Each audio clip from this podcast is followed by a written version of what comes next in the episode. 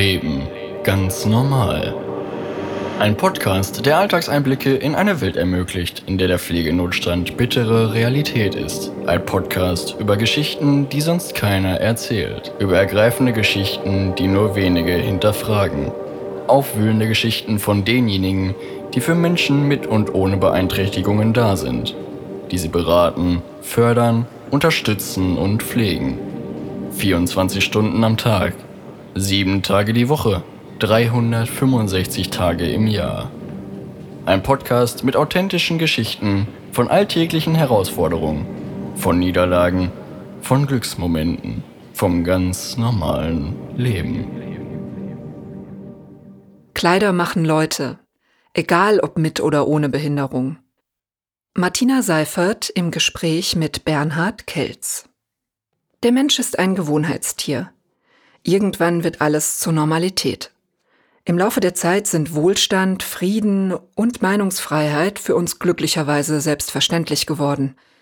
An Populismus, Ausgrenzung und zunehmende Respektlosigkeit scheinen wir uns leider gerade zu gewöhnen. Denn weil die Welt komplexer wird, suchen wir nach einfachen Antworten. Ja oder nein, schwarz oder weiß, du oder ich. Dabei laufen wir Gefahr, die vielen Dinge, die dazwischen liegen, aus den Augen zu verlieren. Damit das nicht passiert, müssen wir sie uns immer wieder ins Gedächtnis rufen. Martina Seiferts Job ist es, genau das zu tun. Seit sieben Jahren ist sie bei der Lebenshilfe und trägt sowohl Neuigkeiten aus dem Verein als auch Anliegen des Vereins in die Öffentlichkeit. Um zu erfahren, was diese Aufgabe im Arbeitsalltag bedeutet, haben wir uns verabredet abseits ihres Alltags, außerhalb ihres Büros. Wir treffen uns im Lindenhof Raten, dem integrativen Kinder- und Jugendhaus der Lebenshilfe. Sie kommt mit einem Lächeln auf mich zu, dem man anmerkt, dass es ehrlich gemeint ist. Wir begrüßen uns herzlich, fast schon familiär. Wer uns nicht kennt, könnte denken, dass wir seit Jahren miteinander bekannt sind. Wir sind es nicht. Doch nichtsdestotrotz stellt sich sofort eine vertrauensvolle Atmosphäre ein. Ein Gefühl, dass ich ihr jedes meiner Geheimnisse anvertrauen könnte, ohne Angst haben zu müssen, dass sie es irgendwann weitererzählt. Es gibt keinen Grund daran zu zweifeln, dass wir offen und ehrlich miteinander reden. Diese Zweifel habe ich gelegentlich, wenn ich mit Marketingverantwortlichen spreche. Aber Frau Seifert stammt noch von der alten Schule. Sie gehört zu den heutzutage in der Branche immer seltener werdenden Menschen, die sich nicht hinter Anglizismen und Kunstbegriffen verstecken. Trotzdem ist sie auf der Höhe der Zeit kennt sich in sozialen Netzwerken aus und weiß um die Fallstricke der Kommunikation heutzutage. Was mich besonders fasziniert, ist ihre wohltuende Ruhe, ihre spürbare Gelassenheit. Kommt das mit dem Alter? frage ich mich selbst. Ist Lebenserfahrung das notwendige Gegengewicht zur Schnelllebigkeit unserer Zeit? Wie viel leichter fällt ihr der Job, weil sie auf einen großen Erfahrungsschatz zurückgreifen kann? Fällt ihr der Job überhaupt leichter? Oder ist ihre Gelassenheit ein Schutz, um nicht daran zu zerbrechen, dass sie einige Dinge nicht ändern kann? Eine der größten Herausforderungen scheint mir die Auswahl der Themen zu sein, über die Frau Seifert im Namen der Lebenshilfe berichtet. Zudem steht auch immer die Frage im Raum, wie das Thema die Menschen erreicht, an die es adressiert ist. Ich frage sie, wie steril oder persönlich die Öffentlichkeitsarbeit ist, die sie macht. Ob es eher Pressemitteilungen sind oder ob sie versucht, besondere Momente sichtbar zu machen. Letzteres sei zwar schwierig, sagt sie, aber genau das versucht sie. Eine reine Pressemitteilung funktioniert nicht. Wir berichten über die Aktivitäten unserer Betreuten und hoffen, dass andere Menschen erkennen, dass sie im Grunde genommen all das machen, was wir auch machen. Menschen erreicht man über Emotionen und Gefühle, über Gänsehautgeschichten, von denen es in der Lebenshilfe viele zu erzählen gibt. Eine davon ist die eines Bewohners der sozialtherapeutischen Wohnstätte in Sebnitz, der jetzt auszieht. Sein Weg in die Abhängigkeit, sein Beweggrund, sich selbst einzuweisen, der lange Weg zurück in die eigene Wohnung. Das sind Geschichten, die unter die Haut gehen. Vor allem sind es Geschichten, die selten erzählt werden, denke ich mir. Doch machen nicht erst Geschichten aus dem echten Leben nachvollziehbar, dass die Arbeit der Lebenshilfe weitaus mehr ist, als Abhängigen oder Menschen mit Behinderung ein Dach über dem Kopf zu geben? Ist das nicht auch die einzige Möglichkeit, das fehlerhafte Bild über diese Menschen in der Öffentlichkeit zu korrigieren? um der Diskussion über gleichberechtigte Teilhabe auch die Dimension der Menschlichkeit zu geben, statt wie bisher rein monetär zu betrachten? Dabei sei es wichtig, auch immer die Betreuer und Therapeuten mit einzubeziehen, betont Frau Seifert. Nicht als Aufpasser, sondern um die Geschichte auch aus deren fachlicher Sicht zu erzählen. Das zu hören freut mich, denn es ist kein Geheimnis, dass ich nicht damit einverstanden bin, dass Menschen mit Behinderung regelrecht instrumentalisiert werden. Ich betrachte sie als meine Mitmenschen, die so wie ich Stärken, aber auch Schwächen haben. Sie haben Träume, sehnen sich nach Geborgenheit, fürchten sich gelegentlich. Genau wie wir alle. Sie haben wie wir alle das Recht, im Rampenlicht zu stehen oder aber in der Masse untertauchen zu dürfen. Doch immer wieder stelle ich fest, dass sie auf ihre Behinderung reduziert werden. Ob beabsichtigt oder nicht, auch soziale Träger zeigen regelmäßig öffentlichkeitswirksam mit dem Finger auf eine Behinderung. Gleichzeitig aber proklamieren sie, dass Menschen mit Behinderung Menschen wie du und ich sind. Ja, das sind sie, unbestritten. Aber so wenig wie wir auf lediglich einen kleinen Teil unserer Persönlichkeit beschränkt werden wollen, so wenig sollten wir das bei ihnen machen. Einige der von uns Betreuten leben zu Hause bei ihren Familien. Doch wir wissen aus Gesprächen, dass es viele Eltern gibt, die mit ihren Kindern nicht in die Öffentlichkeit gehen. Erzählt Frau Seifert mit trauriger Stimme. Weil sie sich schämen, weil sie angeguckt werden, weil über sie geredet wird. Wenn zum Beispiel die Tochter aufgrund ihrer Behinderung im Garten durch die Gegend schreit, dann gucken die Nachbarn verständnislos über den Zaun. Und das tut weh. Viele Jahre war es so, dass wir Menschen mit Behinderung separiert haben. Ihre Stimme wird energischer. Separate Kindergärten, separate Schulen, separate Arbeitsstätten. Das ist in großen Teilen heute noch so. Wer hat denn schon Kontakt zu Menschen mit Behinderung, wenn er sie nicht gerade in der Familie, im Freundeskreis hat oder im sozialen Bereich mit ihnen arbeitet? Berührungsängste und Unsicherheiten gibt es auf beiden Seiten. Hinzu kommt das Unwissen über den Umgang mit Menschen mit Behinderung. Sagt man einem Blinden, dass es schön ist, ihn zu sehen? Geht man mit einem Rollstuhlfahrer spazieren oder einkaufen? Schon an diesen Beispielen zeigt sich, dass Berührungspunkte fehlen. Wir wissen oft nicht einmal, wie wir mit ihnen sprechen sollen. Mit wir meine ich explizit auch mich. Sie gar anzusprechen trauen sich die wenigsten. Stattdessen schauen wir beschämt weg oder blenden das Thema komplett aus. Doch es gibt Möglichkeiten, bestehende Barrieren abzubauen, wie Frau Seifert sagt. Wir suchen nicht nur Fachkräfte, sondern auch Menschen, die ihre Zeit spenden, die eine Gruppe ins Kino begleiten oder einen Bewohner mit in die Disco nehmen, wenn er sich das wünscht. Oder jemanden mit auf eine Wanderung nehmen. Einer unserer Klienten zum Beispiel sitzt im Rollstuhl und wünscht sich einen Ausflug auf die Festung Königstein.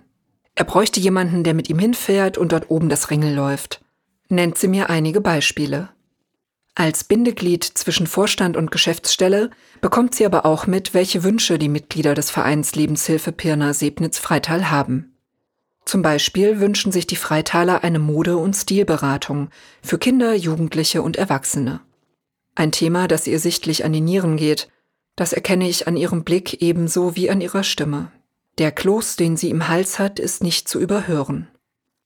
Ein Mensch mit Behinderung muss ja nicht hässlich sein, man muss nur gucken, dass man das, was diesen Menschen ausmacht, ins richtige Licht rückt. Wenn man auch auf Feinheiten Aufmerksamkeit legen würde, könnte das den Blick der Gesellschaft auf Menschen mit Behinderung ändern. Man kann die Haare schick machen. Einmal zum Friseur rettet das ganze Leben. Auch die Garderobe und die Brille müssen nicht langweilig sein. Aber wenn ich manchmal in der Werkstatt bin und sehe, dass bei allen der Haarschnitt der gleiche ist. Sie kämpft mit den Tränen.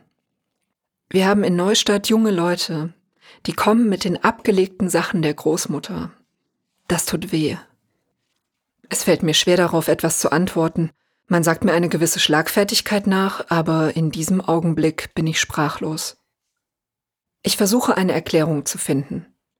Warum investiert man nur einen Mindestbeitrag in den Haarschnitt? Und wer entscheidet das? Der Sorgeberechtigte? Der Friseur? Ich selbst trage die mir verbliebenen Haare auf ein Mindestmaß gekürzt. Aber nicht, weil mir mein Äußeres nicht wichtig wäre, sondern weil es das ist. Haben wir das Recht, anderen Menschen eine gewisse Eitelkeit abzusprechen? Schließt Mode Menschen mit Behinderung aus? Oder sind wir es, indem wir ihnen jegliches ästhetisches Empfinden absprechen? Würden wir uns in einem lilafarbenen Anorak wohlfühlen, oder mit stolzer Brust einen dieser Trainingsanzüge aus Ballonseide tragen, die in den 1990er Jahren angesagt waren? Vielleicht fehlt den Eltern auch der Blick darauf, antworte ich schließlich, weil die Behinderung im Mittelpunkt steht.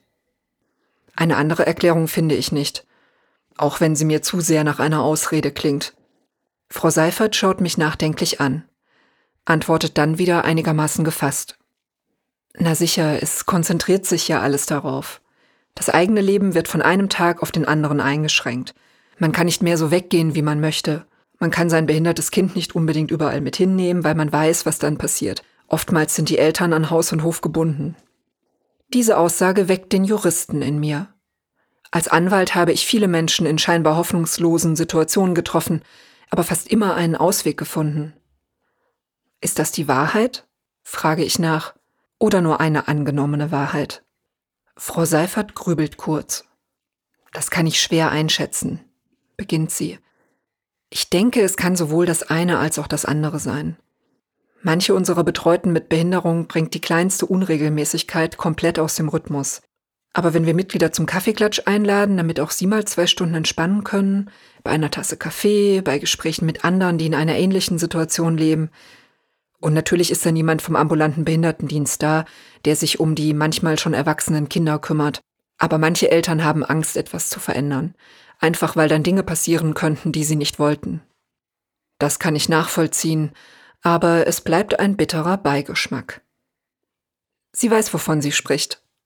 Und das nicht nur von ihrer Arbeit bei der Lebenshilfe, sondern aus ihrem eigenen Leben. Nicht immer sieht man Menschen ihre Behinderung an, auch ihrem Sohn nicht der Tourette und Ticks hat.